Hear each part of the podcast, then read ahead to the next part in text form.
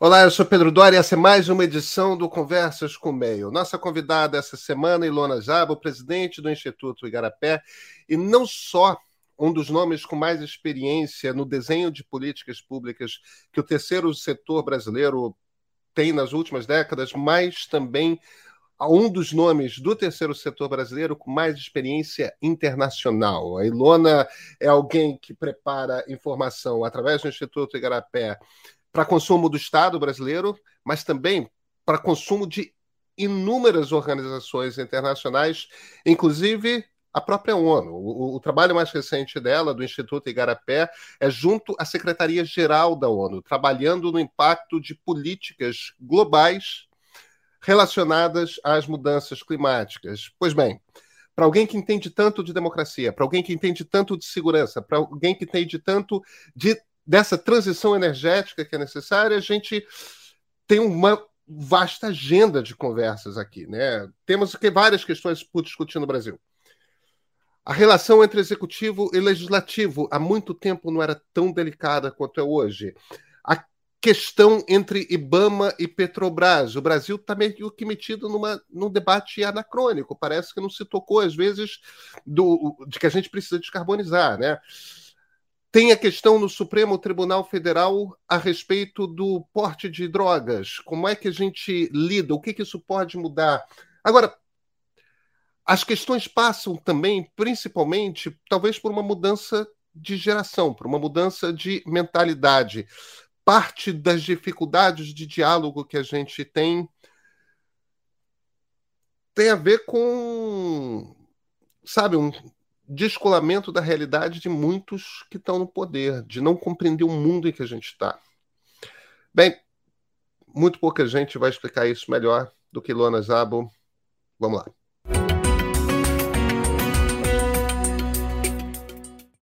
Elona Zabo, muito obrigado por ter aceitado o convite para nossa conversa aqui.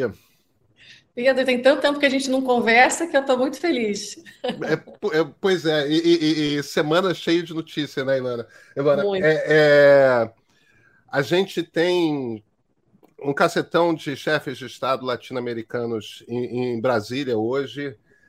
Temos um debate intenso acontecendo nessa relação Ibama-Petrobras Supremo Tribunal Federal debatendo política de drogas, a questão do porte, se é crime, não é crime, qual é a quantidade, a partir de onde é tráfico. Quer dizer, tem, muitos assuntos sobre os quais eu gostaria de conversar com você, Ilona. Eu quero começar por clima que eu sei que você tem. Você e, e, e o Instituto Igarapé têm trabalhado muito a questão de política climática hoje.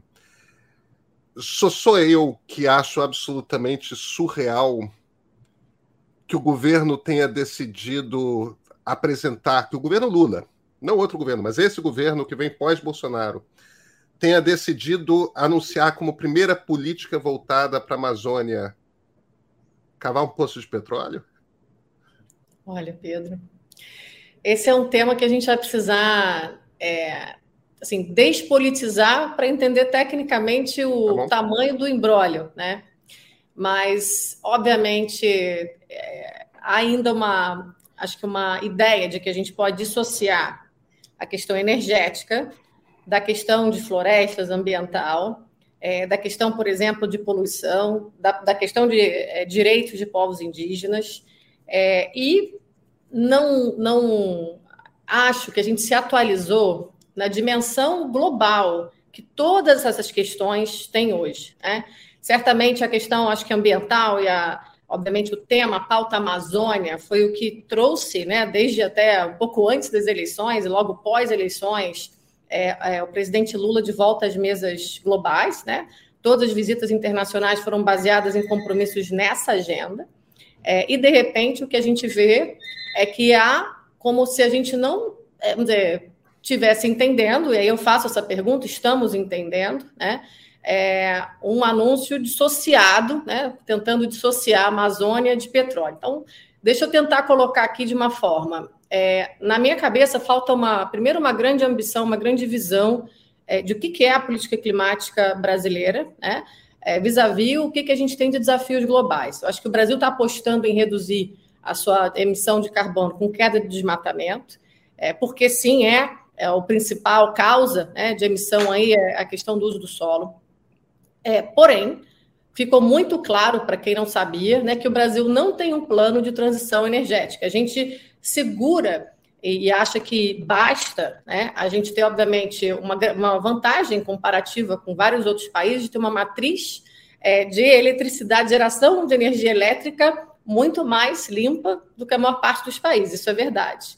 Porém, é, não dá para a gente achar é, que não dialogar num, digamos aí, num, num plano sério, né, de o que, que a gente está pensando em fazer com carvão, com óleo diesel, né, com a gasolina, com gás, é, e sabendo que isso é faseado, Pedro, eu acho que isso é muito importante a gente colocar, sabendo que não é para amanhã, é, mas dissociar isso de uma discussão sobre a Amazônia, é, é para mim, a gente não compreendeu que essas agendas estão é, absolutamente relacionadas. Né? É, e isso é, vai gerar não só, acho que, problemas já de reputação, mas também eu acho que, que essa falta de ambição e visão muito clara é, pode fazer a gente perder o último trem, honestamente, é, a caminho do mundo desenvolvido. Porque o mundo desenvolvido ele vai ser um mundo de baixo carbono em tudo, em tudo. E os Estados Unidos, a Europa e a própria China, que é bastante incoerente lá também, a gente pode falar sobre isso, mas estão muito avançados é, no processo aí de desenvolvimento de tecnologias, um por incentivo, outro por penalidades, o outro por baita investimento governamental nessa transição é, energética e climática. E a gente é, ainda não fez essa opção. Pois é, Ilona, vamos, vamos então trazer o foco um pouco para a Petrobras especificamente. Eu estava conversando com uma pessoa que é ligada a essa indústria, ela estava me contando como é que as grandes empresas petrolíferas do mundo estão, principalmente no mundo ocidental. É claro que quando a gente passa ali da Turquia e começa a entrar no, na Ásia, existem outras questões em, em jogo, mas no mundo ocidental, a Europas, a, a, Américas, existe, enfim, existe um debate intenso dentro das grandes empresas de petróleo e todas estão desenvolvendo estratégias claras sobre o que é o mundo pós-hidrocarbonetos. É, aquele mundo pós-carbono. Algumas empresas estão decidindo que o futuro delas é ser indústria química, porque elas não têm competência para eletricidade, esse é um outro caminho e tal. Outras não, outras acham que vão desenvolver é, competências gerando eletricidade, gerando. Hidrogênio Cada uma tá montando... outras questões, né? Cada uma está entrando, está é, é tá construindo o seu plano. A Petrobras é uma empresa que não tem um plano, não tem um plano claro, tem, não tem uma estratégia para o que, que ela é quando não houver o petro, né? o, o, o, o petróleo da história. E isso bate uma coisa de um se, se, se, a gente ignorar a questão esquerda e direita, na, no corte esquerda-direita na política, e fizermos um, um, um corte, é, é, aqueles que são aqueles políticos que pensam de forma mais nacionalista versus uhum. aqueles políticos que pensam de forma mais cosmopolita, quer dizer, um Brasil mais aberto ou mais fechado ao mundo, no fim Sim. das contas, é, diplomaticamente, comercialmente, etc esse nacionalismo brasileiro, que sempre foi muito forte, o Brasil sempre foi um país muito fechado, ele ainda tem a imaginação dele toda muito no entorno dessa empresa Petrobras, né? Verdade. E parece que nem esquerda nem direita conseguem entender que Gente, daqui a 10 anos a, a, realidade já vai ser muito diferente. É, é, como assim você vai cavar um poço que vai começar a, é. a, a, dar petróleo daqui a 10 anos e você acha que isso é uma política de Estado?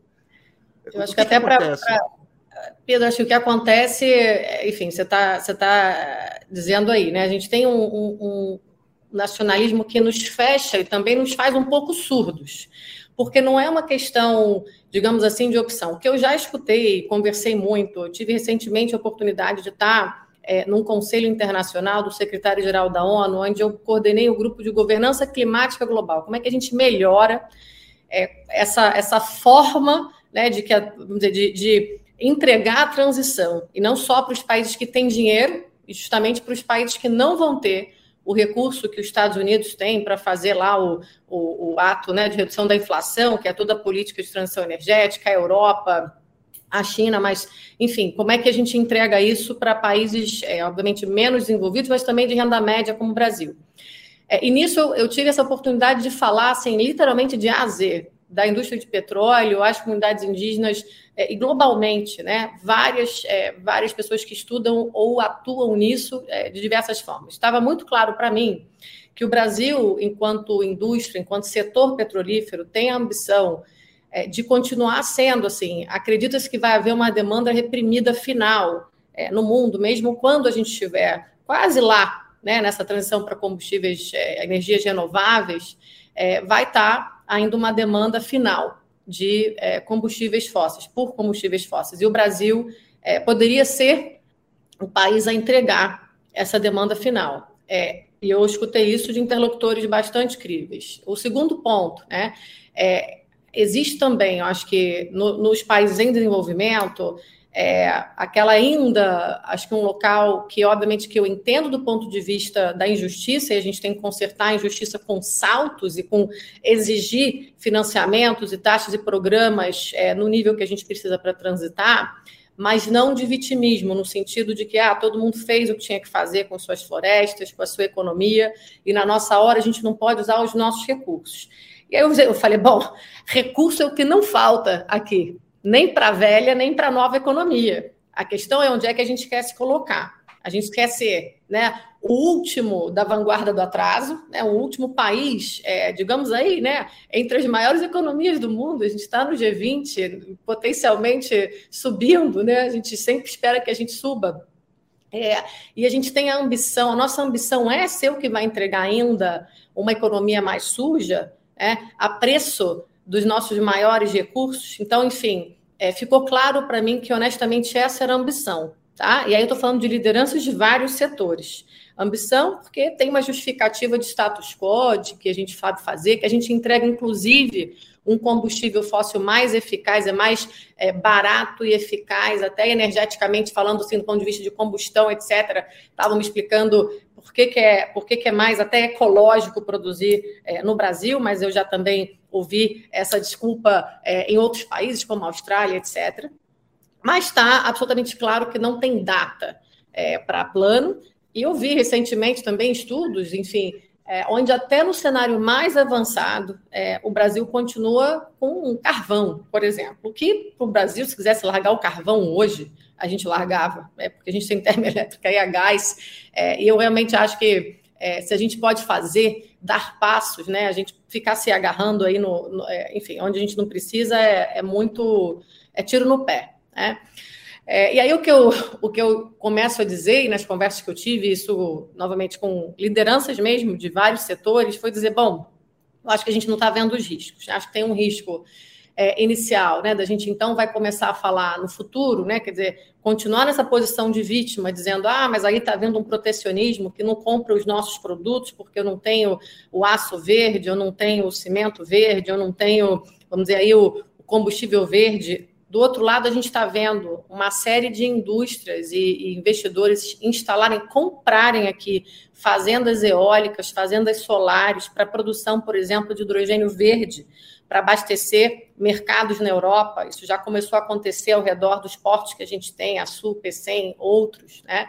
É, terceiro, né, a gente pode ser um país de verdade potência verde em tudo, né? Maior floresta tropical, maior é, bolsão de floresta tropical do planeta, é, o potencial de ser aí líder em energia renovável de ponta para usar e para exportar e líder em produção de alimento em escala de forma mais sustentável e de baixo carbono, se a gente quiser. Né? Fazendo isso tudo pensando nas pessoas que estão aqui, porque a gente sabe que não é, né, vamos dizer, a ambição verde ela só vem se for pessoas e planeta. Então, é, o que eu acho que está faltando, Pedro, é, é, visão e eu acho que é acho que a compreensão de que nós não somos fechados aqui como a gente acha que é, nós não estamos aqui protegidos é, desse humor ou dessa transição, que não é porque alguém deu na telha que a gente tem que virar verde, é porque é uma questão existencial. para a nossa humanidade. Né? Então, é aquela história de, de, fato, assim, se a gente quer ser o Brasil, né, trazer o futuro para o presente no Brasil e ser um país que contribui para o futuro do mundo, é bom que a gente compreenda logo é, que essa incoerência na política ambiental, energética, ela não é mais é, algo que dá para colocar debaixo do tapete. Ela vai cobrar um preço e vai começar a ser pago já. Né? Então, acho que isso não está claro mesmo. É, existe uma. Eu, eu escutei de muita gente, a gente vai sentar e esperar. É, quando eu perguntei, por exemplo, de hidrogênio verde, quando eu perguntei de investimento é, na transição de uma forma, honestamente, aí com, com um prazo, né? Porque sem prazo a gente não programa nada. E, Luana, como é que a gente está comparado a, a, a, outros países equivalentes ao Brasil?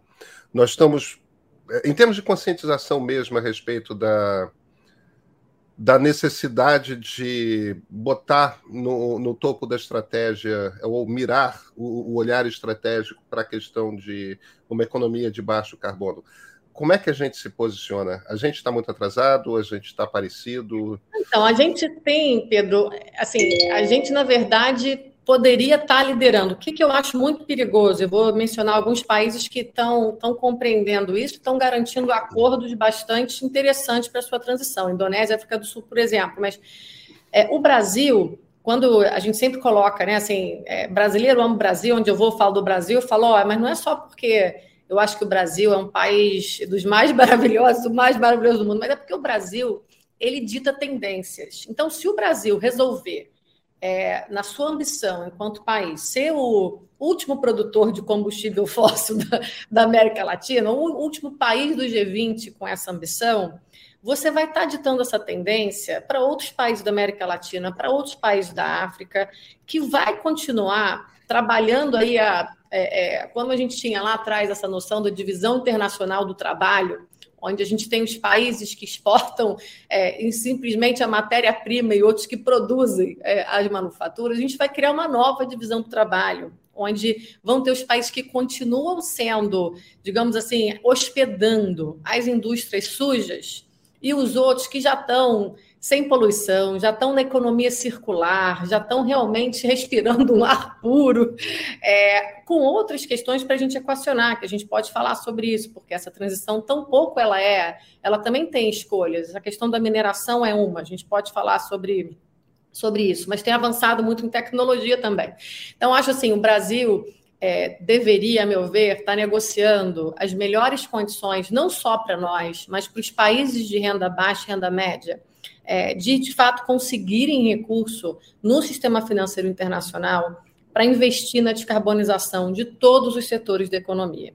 Quem está fazendo isso é, já de forma bilateral, multilateral, África do Sul, Indonésia, para transição de carvão, por exemplo, conseguiram pacotes gigantes. Vamos ver como é que isso vai ser implementado, mas negociaram nas últimas é, cúpulas do clima é, apoios muito grandes de investidores para fazer essa transição.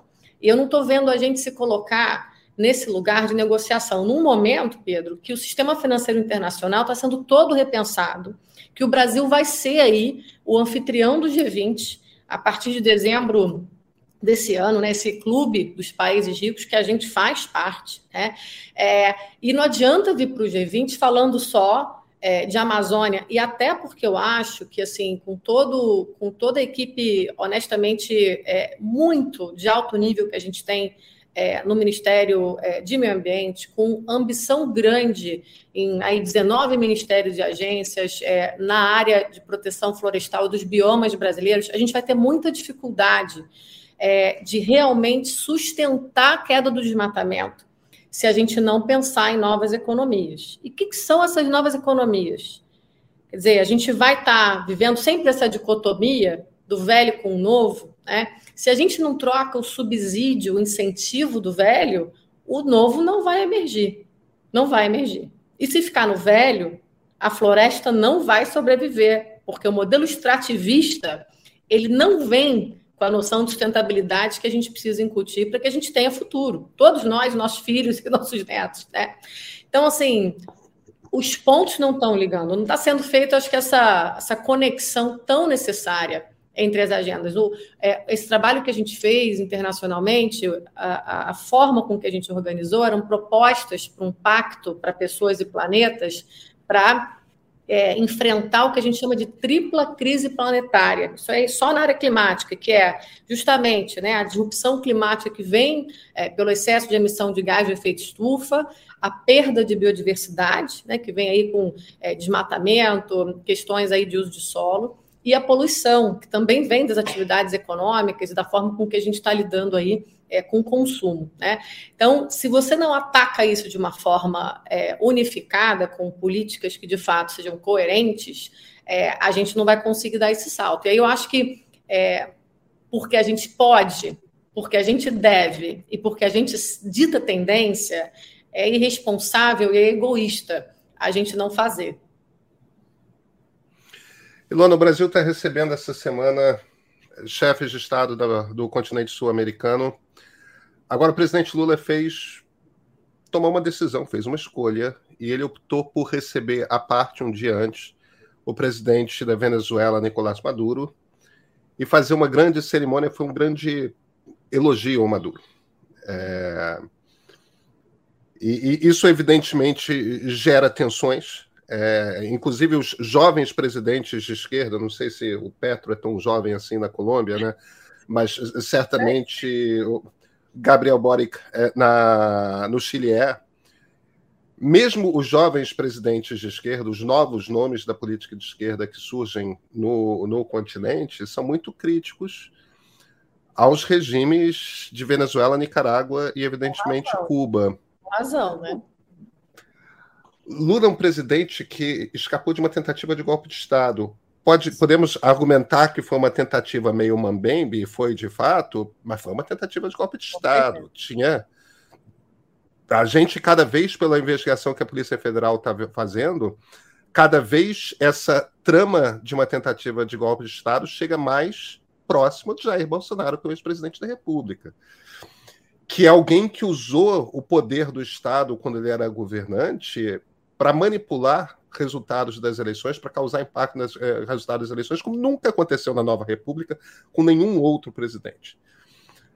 É, qual, qual, é a leitura que você faz dessa, dessa escolha, que é uma escolha cada vez mais ativa, é, por parte do presidente Lula de buscar e elogiar e, e reposicionar no mundo é, alguém como Maduro, que, que é um ditador, né, Ilona?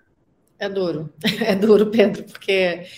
E aí eu acho que faço aqui uma, uma, uma afirmação. Assim, é importante que o Brasil mantenha relações com todos os países do mundo. Então, assim, no âmbito do que a gente vem falando aqui, é, passando né, a questão do multilateralismo, o Brasil é um dos poucos países no mundo que mantém relações diplomáticas com todos os países do mundo. Isso tem um valor grande.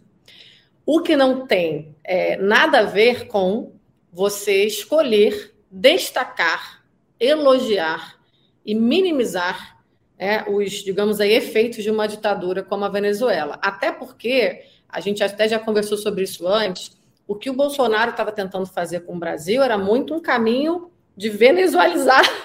Ou seja, a gente tinha um caminho muito parecido com o que é, Hugo Chávez, depois Maduro, conseguiram fazer na Venezuela. Então, acho é, as duas coisas. Dizer, isso não seria impossível para o Brasil receber Maduro numa cúpula de líderes é, da região, né, da América do Sul, sem.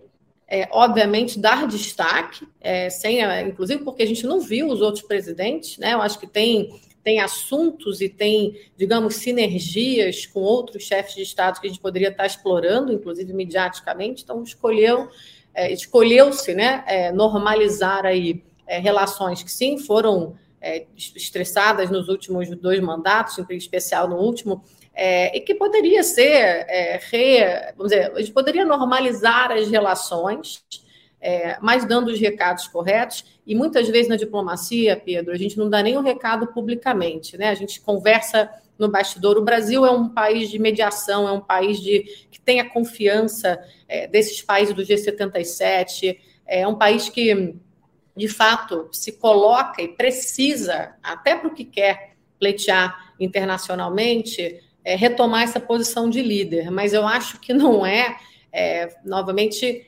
é, pisando em cima dos valores que são tão fundamentais para o próprio país. Em especial, você falou bem, a gente acabou de passar por uma tentativa de golpe. Né? Quer dizer, a democracia que tão, não é, nos é tão, tão cara, tão recente e tão, tão acho que frágil, né? Como a gente vê ainda nessa construção de consolidação, é, como é que fica? Eu acho que a gente volta de novo, tem uma incoerência é, nessa postura, né? Então é difícil navegar um mundo onde você está em clubes hoje, você pensa o BRICS, você pensa próprio G77, você pensa como é que a gente vai navegar um mundo multipolar, onde as maiores potências estão sim é, entre né, autocracias, né, ditaduras é, e é, democracias. Então, é fácil para o Brasil? Não. A nossa diplomacia tem capacidade? Tem. Nós somos um país de tradição multilateral de cooperação? Somos. Mas a gente não precisa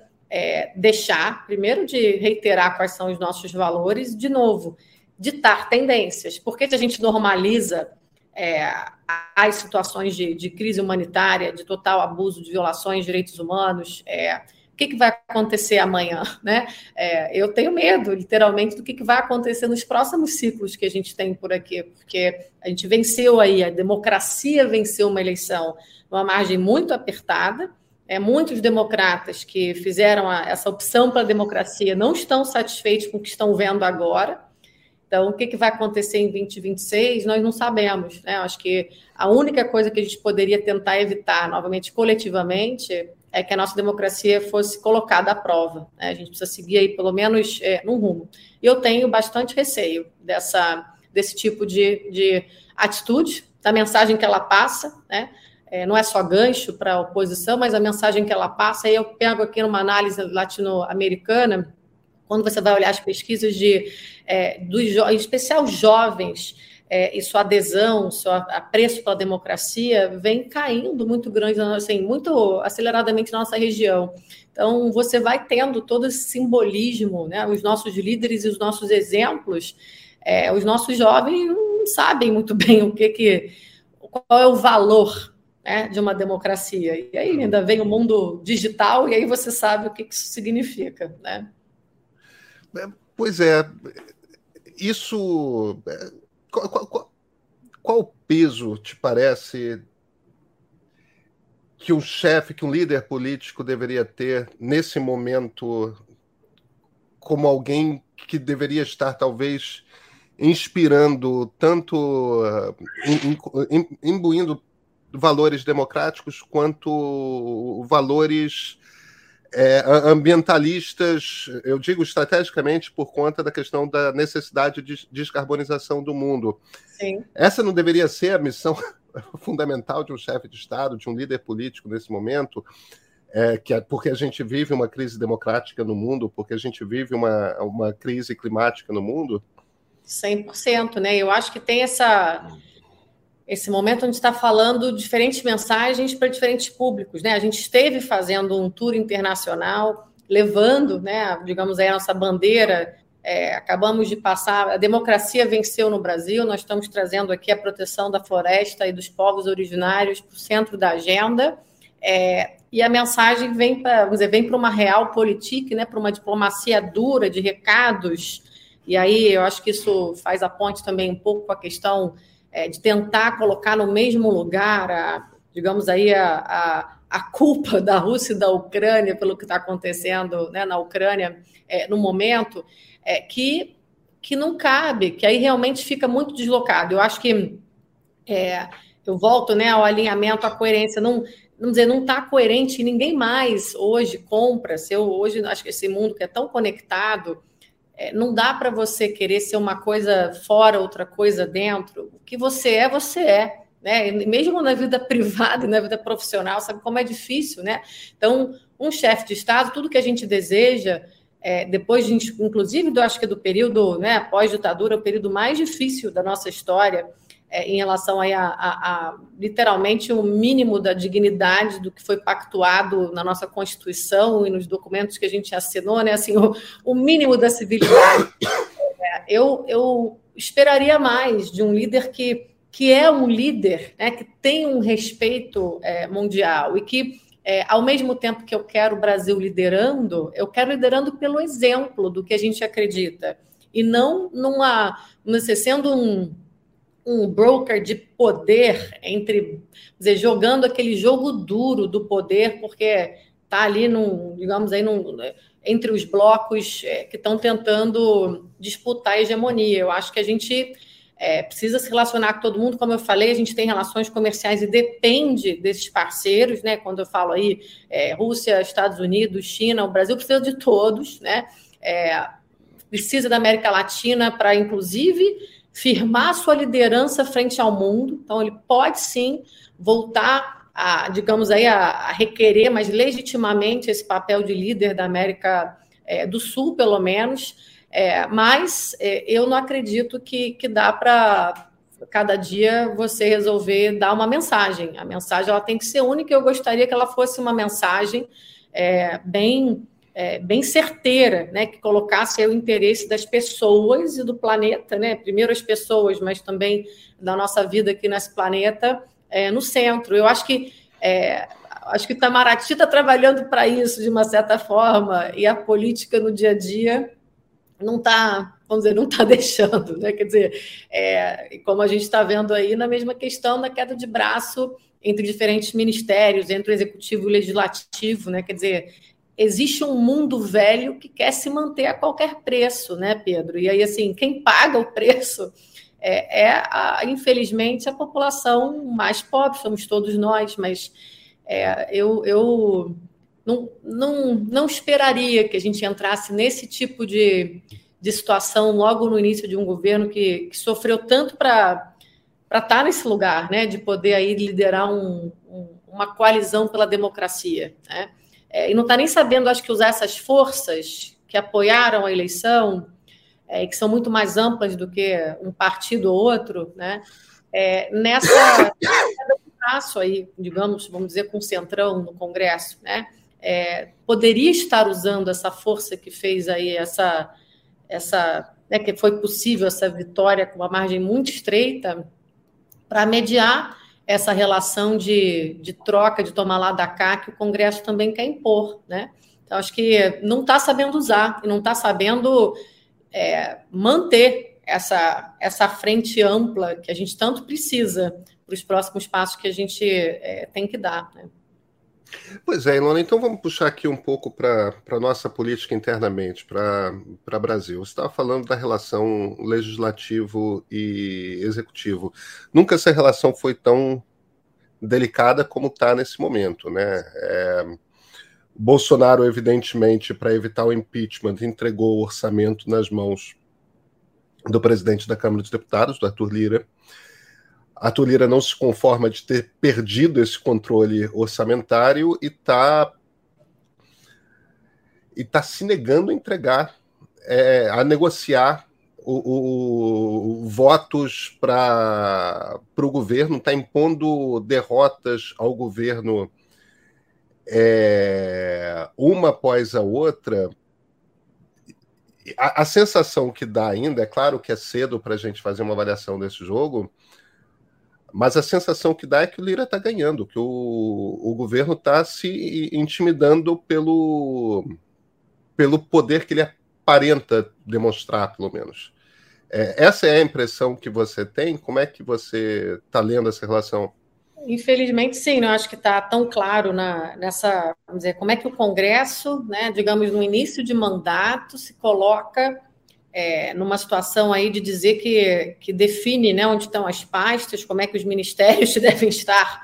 É, como, dizer, isso é, isso é absolutamente... Que é, bom, que é bom a gente sublinhar aqui, definição de como é a estrutura da administração pública federal é atribuída pela Constituição ao Poder Executivo, não ao Legislativo. Né? Então, assim, você quer uma afronta maior e uma afronta antes dos seis meses, que em geral você tem de trégua, você sabe disso, né, Pedro? Enfim, a gente está aí vendo é, que sim, de um lado teve aí uma aprovação é, né, enfim, magnânime do arcabouço, quer dizer, força para isso. Do outro lado, as pautas que não são, digamos aí, de interesse do Centrão, é, vão ser é, absolutamente, eu acho, é, minimizadas. A gente vai ter que.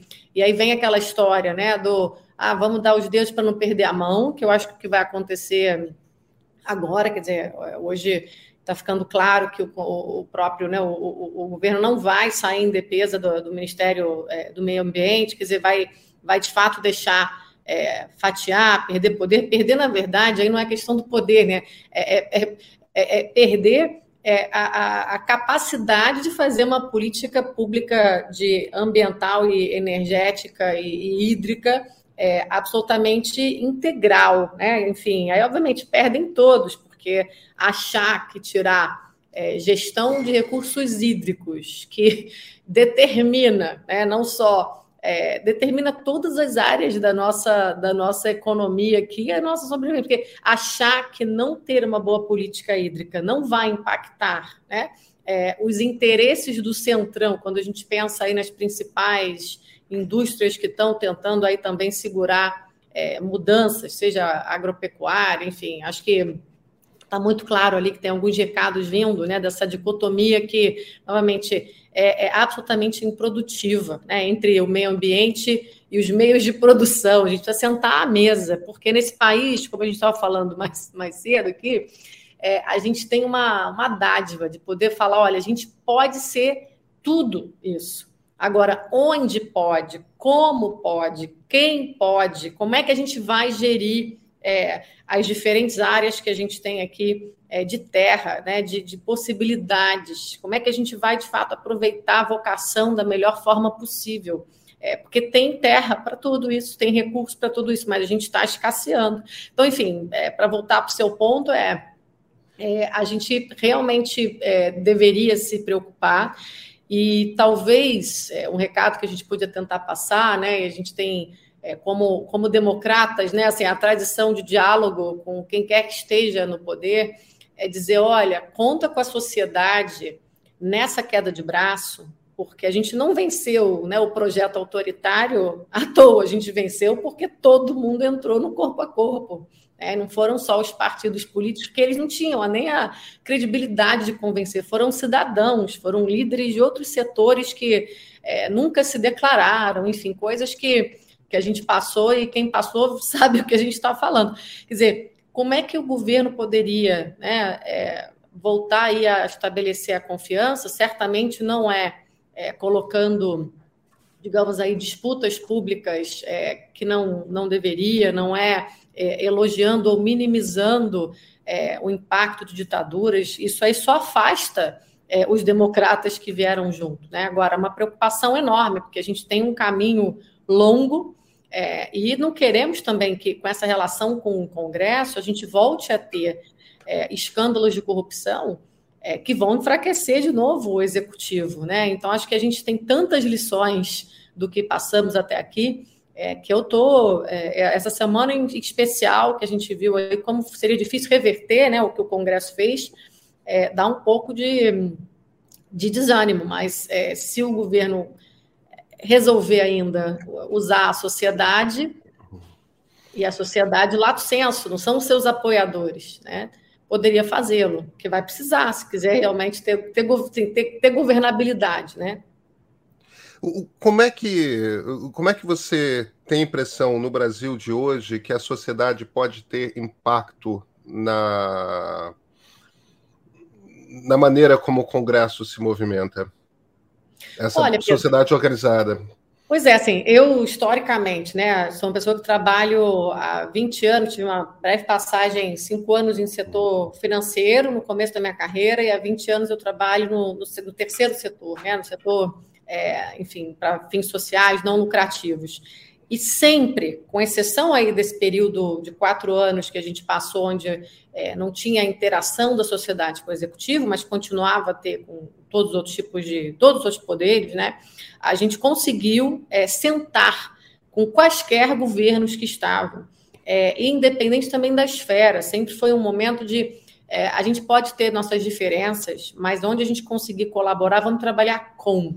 Então, eu nunca trabalhei dentro de governo, mas eu sempre tentei compreender as dores, as possibilidades, como é que a gente ajudava de fora, né? Ou na mesma mesa, porque muitas vezes eu ajudei enquanto instituição, e já tive em algumas antes de fundar né, o Instituto Igarapé, é, dizer, a possibilidade de participar de desenhos, de diagnósticos, de desenhos, e inclusive de implementação é, de programas e políticas públicas. Então, assim, é, eu, eu, eu acredito nessa parceria. Eu já vi muita coisa boa ser feita junto e com o interesse público no centro.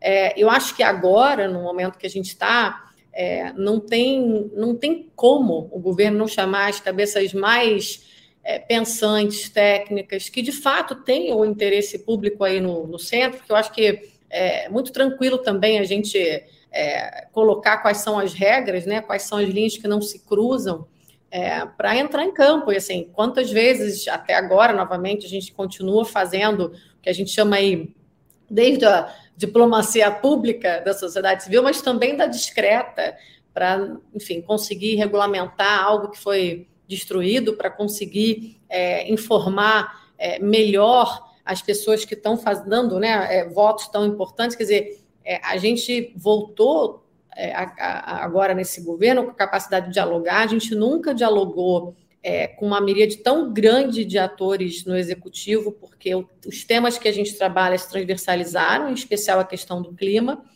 É, e eu estou sentindo que alguns ministérios, alguns líderes sabem engajar, outros não sabem como aproveitar, é, e a gente tem uma força, quando a gente está junto, muito grande. Então, assim, eu tenho experiências, digamos assim, eu vivi, eu, eu vejo, eu sei que quando a sociedade está junto, e está junto se a gente sabe que é tecnicamente o melhor, se é pelo interesse público, né, se vai impactar de fato as pessoas que precisam mais, é, aí a gente consegue frear.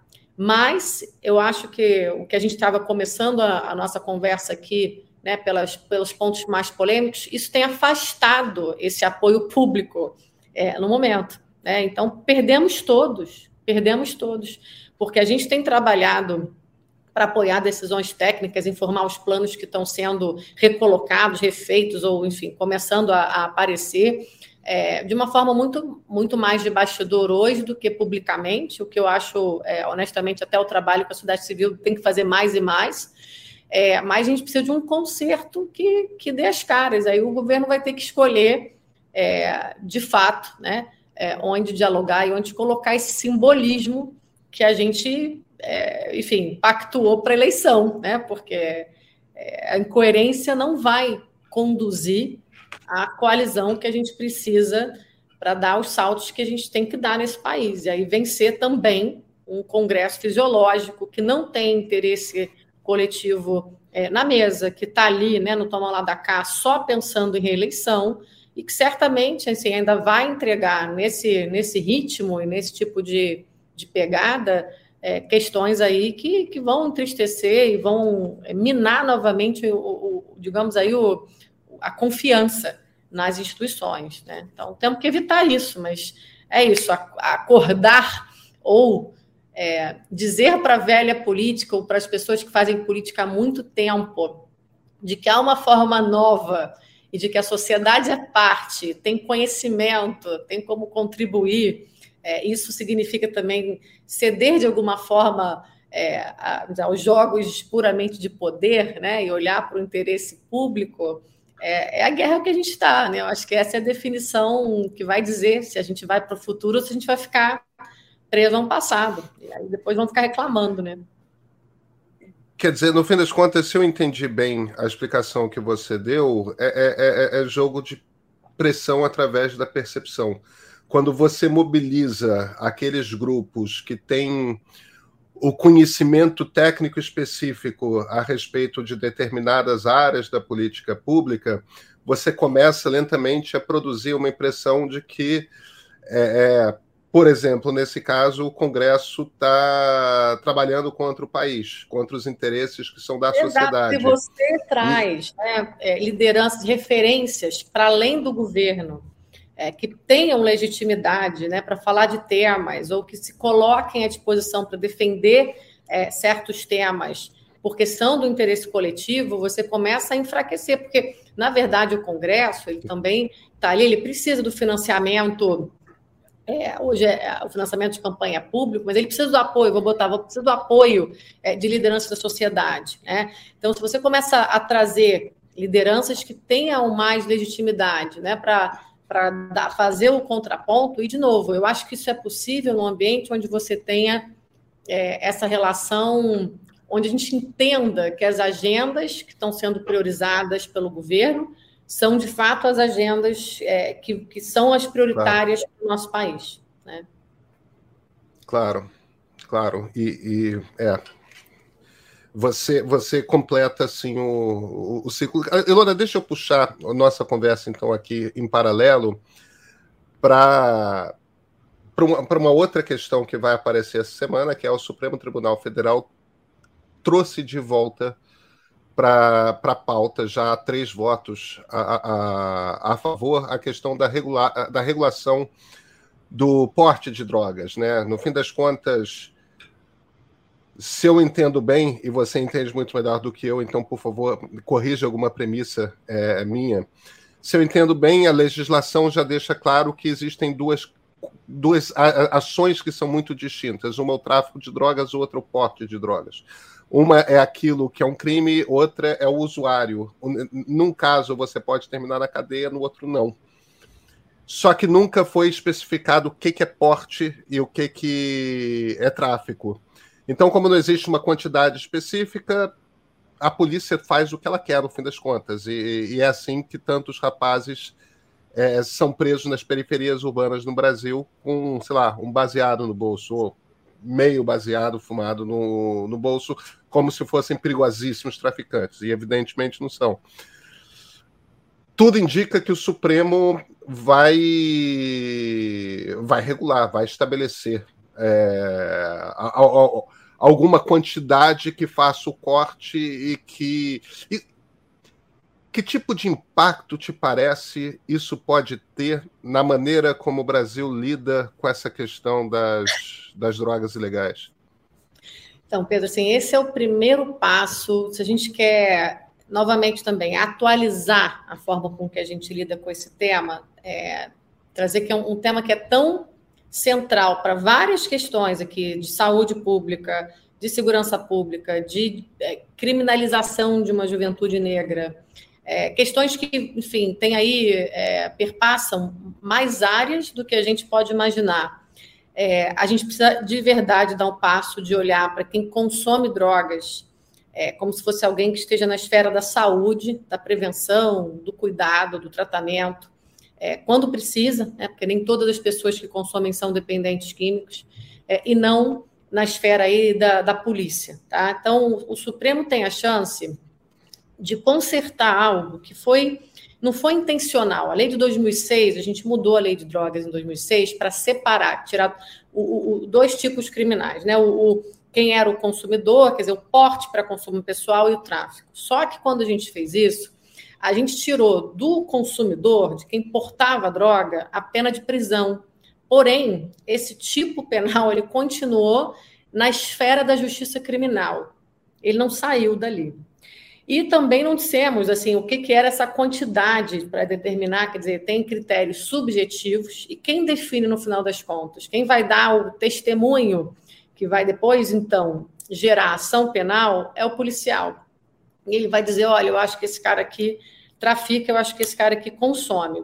Mas o primeiro passo de todos eles é a delegacia. Quem consome vai acabar no juizado especial criminal, e aí advertência, multa, etc. E quem for julgado de que é traficante vai para o sistema é, de justiça criminal, penitenciário. Então, o Supremo ele vai poder, nesse momento, dizer: bom, quem porta para consumir, vamos simplificar, quem consome, não é um criminoso. Então, a justiça criminal, o policial, não tem mais como levar essa pessoa para a delegacia. Dali ele muda o processo depois dessa história. Pode-se até dizer alguns países encaminham para a junta médica, em outros simplesmente ganham uma multa se tiver em local público. Diversos países lidam com isso de formas diferentes. Então, depois de dizer que esse consumidor não é criminoso, é, deveria-se, na mesma ação, dizer: bom, que critério estabelecido aqui de quantidade pode ajudar no julgamento policial? Ele não é o único critério. Você dizer que a pessoa que está portando um baseado é consumidor ou traficante depende de outras circunstâncias. Você pode estar com cara com fuzil, com balança, com toda a pinta de que de verdade é um traficante, com uma pequena quantidade de droga ou com droga nenhuma. Né? E essa pessoa ser classificada como traficante. Porém, se não há nenhum outro indício, é, ou se não há ficha prévia, é, e essa pessoa é encontrada nessa situação com uma pequena quantidade de drogas, a polícia não tem mais nada a ver com ela. Isso é realidade em dezenas de países. É, é, um passo primeiro, porque vários outros, né, aqui na nossa região, você pega Uruguai, é, quando a gente fala agora de regulação, que é um passo além de você, de fato, é, legalizar, né, você regular o consumo. Os Estados Unidos, enfim, tem tantas outras experiências mais avançadas do que essa, a gente está bem atrasado. Inclusive, na nossa região aqui, é, a maior parte dos nossos vizinhos já tirou o consumo da esfera criminal. Tá? Então, eu, eu creio que o STF vai andar nessa direção. É, tem uma chance de que fique só na maconha, que ele diga que só o consumo da maconha deve ser retirado da esfera criminal, o que seria, para mim, é, uma pena, uma perda de oportunidade. Explico por quê. Pensa o alcoólatra. Faz diferença se ele bebe cerveja ou cachaça? Não, ele é alcoólatra. E quem bebe cachaça em geral, precisa de mais cuidado médico do que quem bebe cerveja, se beber em grande quantidade, tá? Então, quando a gente tira só o consumo da maconha da esfera criminal, a gente continua jogando as pessoas que podem, de fato, desenvolver as dependências mais pesadas com drogas mais danosas na mão da polícia e não do médico, tá? Comparando, só fazendo uma, uma comparação rápida. Então, é, eu gostaria que seguissem o voto do ministro Gilmar Mendes, que foi o único que, que optou ali por dizer que nenhum consumidor deveria ser tratado como criminoso, independente da droga, é, e que aí veio o ministro Barroso e determinou já é, uma, uma primeira quantidade para maconha, dizendo que quem for pego sem nenhum outro indício, até 25 gramas de maconha, não deveria ser tratado é, na esfera criminal. Então, enfim, não sei se um vai acompanhar o outro, os juízes podem mudar voto para ampliar o escopo, então tanto o Barroso quanto o Faquim poderiam mudar seus votos. É, e eu creio que seria o melhor, porque não dá para esperar do Congresso que a gente estava conversando agora, um Congresso muito conservador e que não vai andar com essa questão, e isso impacta né, o serviço aí que o policial presta para a sociedade como um todo, porque acaba que a questão das drogas consome a maior é, é, vamos dizer, tempo de hora, homem, é, recurso do efetivo policial. Então, se libera quem já é consumidor, vai sobrar dinheiro para a polícia lidar com o criminoso perigoso, tá? É, também a gente pode direcionar recursos para a saúde pública, né?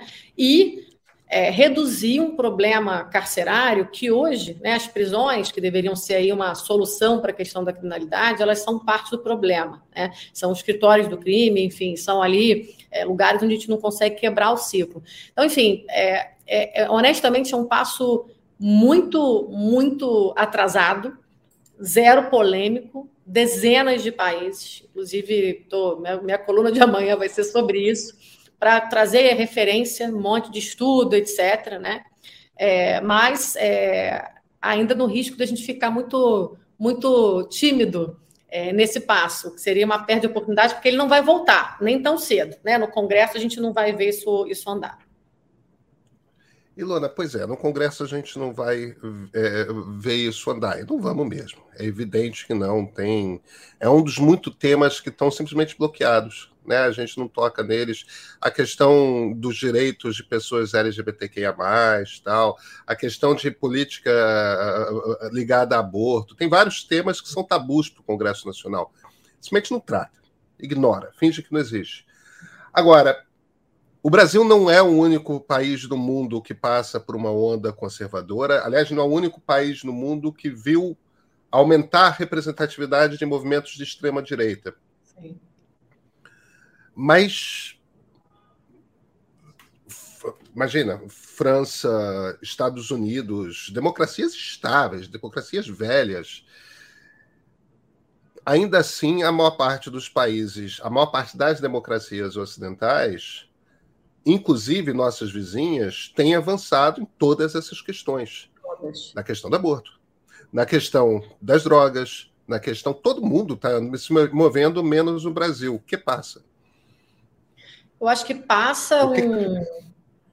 Olha, é, primeiro que eu acho que em momentos de muita ruptura e mudança, né? A gente está num mundo é, com muitas questões existenciais. As pessoas tendem a ficar mais conservadoras, com mais medo do outro, com mais fechados nas suas bolhas. Então, acho que tem um ponto que é a gente está vendo uma sociedade que não dialoga, uma sociedade que não não, não tem, eu acho que, informação de qualidade disponível para todo mundo, porque a forma com que as pessoas se informam hoje, você sabe bem disso, é diferente do. A gente não, par, a gente não parte da mesma base é, de informação. Né? Assim, eu e você recebemos um tipo de informação, é, meu pai e minha mãe recebem outro nas bolhas que eles estão é, nas mídias sociais e nos aplicativos, seja lá, é, que eles usam. Isso é realidade entre famílias. É, eu acho que o que a gente está vendo, né, de um lado, sim, é, é fácil dizer, ah, o brasileiro é conservador. Bom, o brasileiro ele tem valores, como acho que todos nós temos, eu acho que valores progressistas conservadores a gente pode se encontrar em vários lugares, mas o que eu acho que rompeu aí é a forma com que a gente acessa a informação em quem a gente acredita, tá? Porque e aí tem a ver com um papo que a gente não teve hoje, mas que eu tenho olhado muito também, porque é existencial, né? não só para a nossa saúde mental, mas para a gente for pegar aí não só a questão da regulação das redes sociais, mas a questão da inteligência artificial, é, o que, que vai acontecer de fato né, com o ser humano. Mas para a tua pergunta, é, a extrema-direita, assim, já mostrou, né, mundo afora, que sabe usar muito melhor as redes do que qualquer outro segmento é, ideológico. Então, tem um problema aqui de que há pessoas sendo informadas e bombardeadas com intensidade e repetição, com informações equivocadas. Isso as separa e faz ficar com cada vez mais medo de qualquer diferença. Né? Então, isso é um problemaço é, enorme que a gente vai ter que resolver. E precisamos resolver, porque isso vai minar a confiança uns nos outros, vai minar a democracia, né? E no momento onde a gente está vendo também a tecnologia dar saltos, pode nos colocar num lugar, porque quem está programando a tecnologia que vai dar saltos, né? Quando a gente fala aí em inteligência artificial, vem de uma cultura é, que é uma cultura libertária em geral, uma cultura que também não tem freios, onde você não tem digamos aí, o treinamento das inteligências artificiais com os valores base. Então, a gente tem, de fato, um risco é, de ficar cada vez mais extremista no mundo digital. É, e aí é, é um é absolutamente, se você me perguntar o que está te deixando mais acordada, porque eu acho que é o assunto que eu sei menos e é o que está mais me perturbando, porque eu entendo um pouco mais dos outros riscos existenciais e tenho fé que a gente consegue ainda. Mas porque esse novo risco existencial é tão distante das lideranças atuais no poder, quer dizer, aí questão geracional também vai pegar, Pedro, que eles não estão captando a emergência da gente sentar junto e resolver como é que a gente vai governar essas novas tecnologias. Então, para dizer é, uma resposta muito simples para um assunto muito complexo, é, mas eu tenho aí o que, que o que está exacerbando esse, essa história não é só a reeleição que todos eles pensam, etc. É que a gente não está conseguindo passar mais informação e conversar é, e fazer acreditar, é, porque a separação da sociedade ela está indo para um lugar muito perigoso, muito perigoso. E cada vez é, isso vai ficar pior. Né? Então a gente precisa sentar. É, e assim, para fechar, né, assim, essa questão de sentar é sentar todos os setores, seja para a inteligência artificial, seja para definir quais são as escolhas que a gente vai fazer em relação à exploração de petróleo, proteção da Amazônia e, e exploração de minerais críticos que estão aí também é, no nosso país em áreas de é, uma boa parte em áreas ricas de biodiversidade, a gente só vai resolver, Pedro, se a gente conseguir sentar à mesa quem tem a informação, quem toma a decisão, quem é o interessado em explorar economicamente essas questões. É, eu não estou vendo isso acontecer é, da forma com que precisa para que a gente tome as melhores decisões.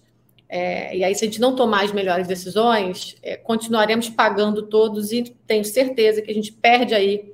É, acho que o último, esse último trem que eu adoraria ver a gente embarcar. O trem para, enfim, né, tipo, de fato, para um, futuro que será diferente. Que, por que ser diferente só nos países que têm dinheiro? Né?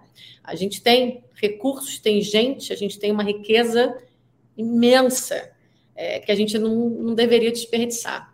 Mas liderar requer escolhas difíceis, Pedro. Eu acho que nossos, nossos líderes não estão preparados para mediar e para comunicar honestamente sobre as escolhas difíceis que a gente vai ter que fazer daqui para frente, se a gente quiser trilhar o rumo aí da, de um futuro mais sustentável, mais justo para todo mundo, né?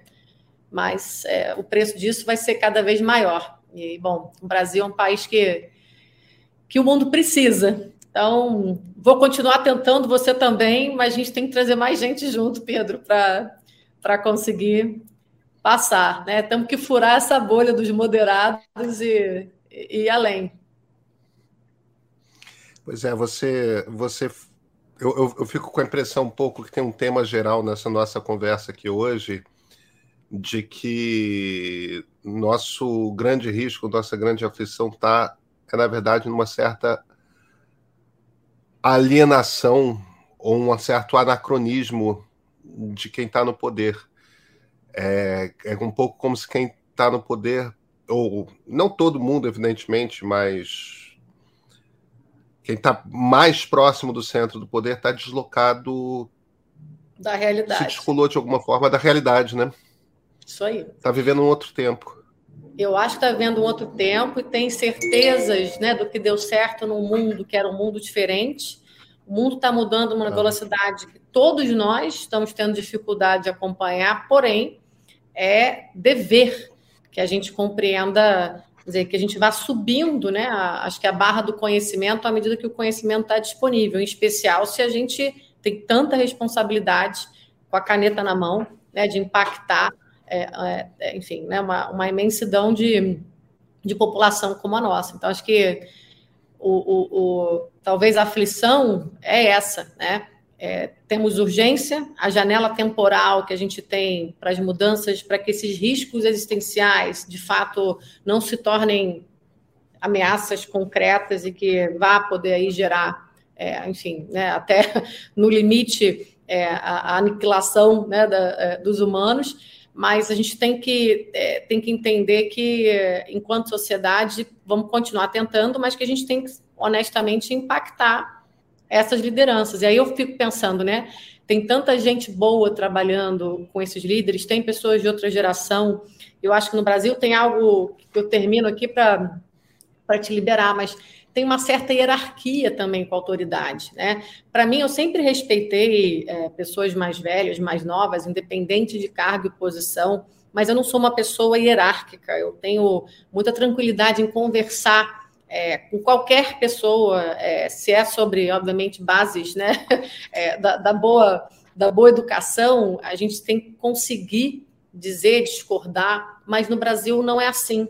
Então, é, o que eu vejo também é que você tem muita gente que poderia estar impactando essas lideranças porque tem essa noção, mas talvez por hierarquia e por essa falta de escuta é, não está conseguindo. Então, eu, eu encorajo né, para que a gente tenha menos hierarquia, que a gente consiga ter relações mais fluídas, é, sentar mais à mesa entre diferentes, se mediar essas diferentes é, decisões que a gente vai ter que tomar é, com os interesses colocados à mesa, eles às vezes são públicos, às vezes são privados, mas se a gente sabe quais são, a gente consegue lidar com melhor conhecimento, né?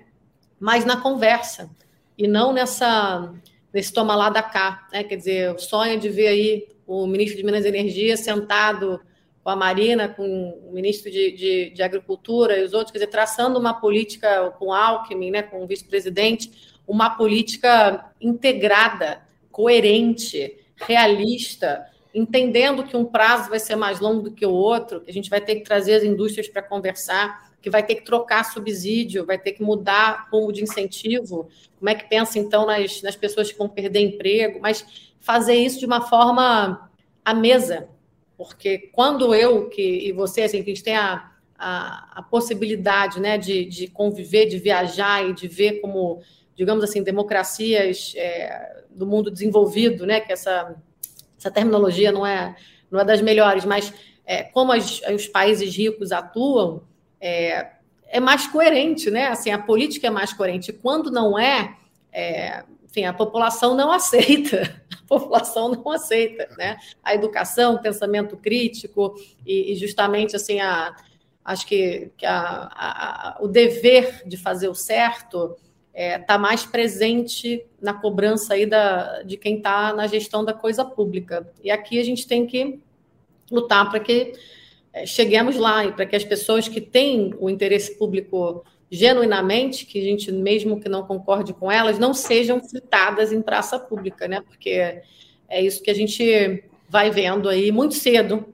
no nosso é, país, né, no começo de governo. Então, temos que é, bloquear aí, de alguma forma, essa fritura, porque não vai sobrar interesse público para cuidar das prioridades reais que a gente tem que avançar. Né? E, Luana, deixa eu te fazer uma última pergunta, é, principalmente baseado nessa sua experiência agora junto à Secretaria-Geral da ONU. De tudo que você tem visto, o que é que te deixa otimista?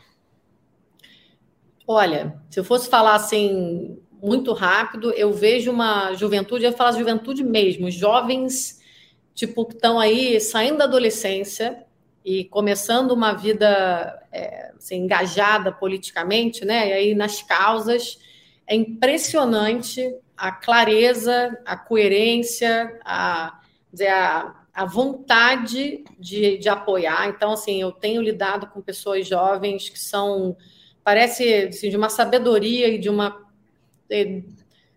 de verdade, Pedro, quando você vê assim, é isso que precisa mover o mundo, é essa é, a gente precisa que eles nos façam sempre responder a essa barra aqui de ética e de, e de direcionamento. Então, diria, eu tenho muita esperança nessa nova geração, mas é, eles precisam que a gente tome as decisões corretas numa janela muito curta de tempo, senão a gente vai entregar para eles algo que vai ser eles não vão conseguir gerir.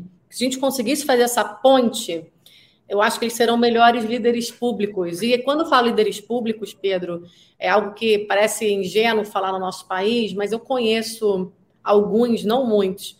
Eu acho que você pode ter líderes públicos em todos os setores, não só no governo, na sociedade civil. Você pode ter empresários, banqueiros que são líderes públicos, que vão estar fazendo lá, cuidando do, do seu, digamos aí, né, o, o core, do seu principal ali, vão, vão gerar lucro para quem tem que gerar, mas é, vão também pensar no interesse comum sempre que é, tiverem que pensar. E, isso eu estou sentindo falta das gerações que estão no poder, assim, de ter mais gente é, se colocando nesse lugar, sabe? Assim, de novo, esse anacronismo, essa, essa desconexão com o tempo e com as mudanças. É, o Brasil acha-se insular, é, acha que a gente basta né, em nós mesmos, é, então, um certo provincianismo, é, e que, de um mesmo tempo, né, somos grandes demais e temos complexo de vira-lata. Quer dizer, é, muito, é muita psicanálise aqui para essa relação, né? mas é, se a gente conseguir fazer essa ponte para entregar para a nova geração, eu acho que eles, é, eles seguem um rumo melhor. Mas aí a responsabilidade está com a gente. Está né? Tá com a gente. Ilona Jabo, muito obrigado pela conversa. Um prazer. Que não fiquemos tanto tempo para até a próxima, que a gente possa conversar verdade. mais. É verdade, com certeza. Com um certeza. Abraço. Muito obrigado mesmo. Outro. Tchau, tchau.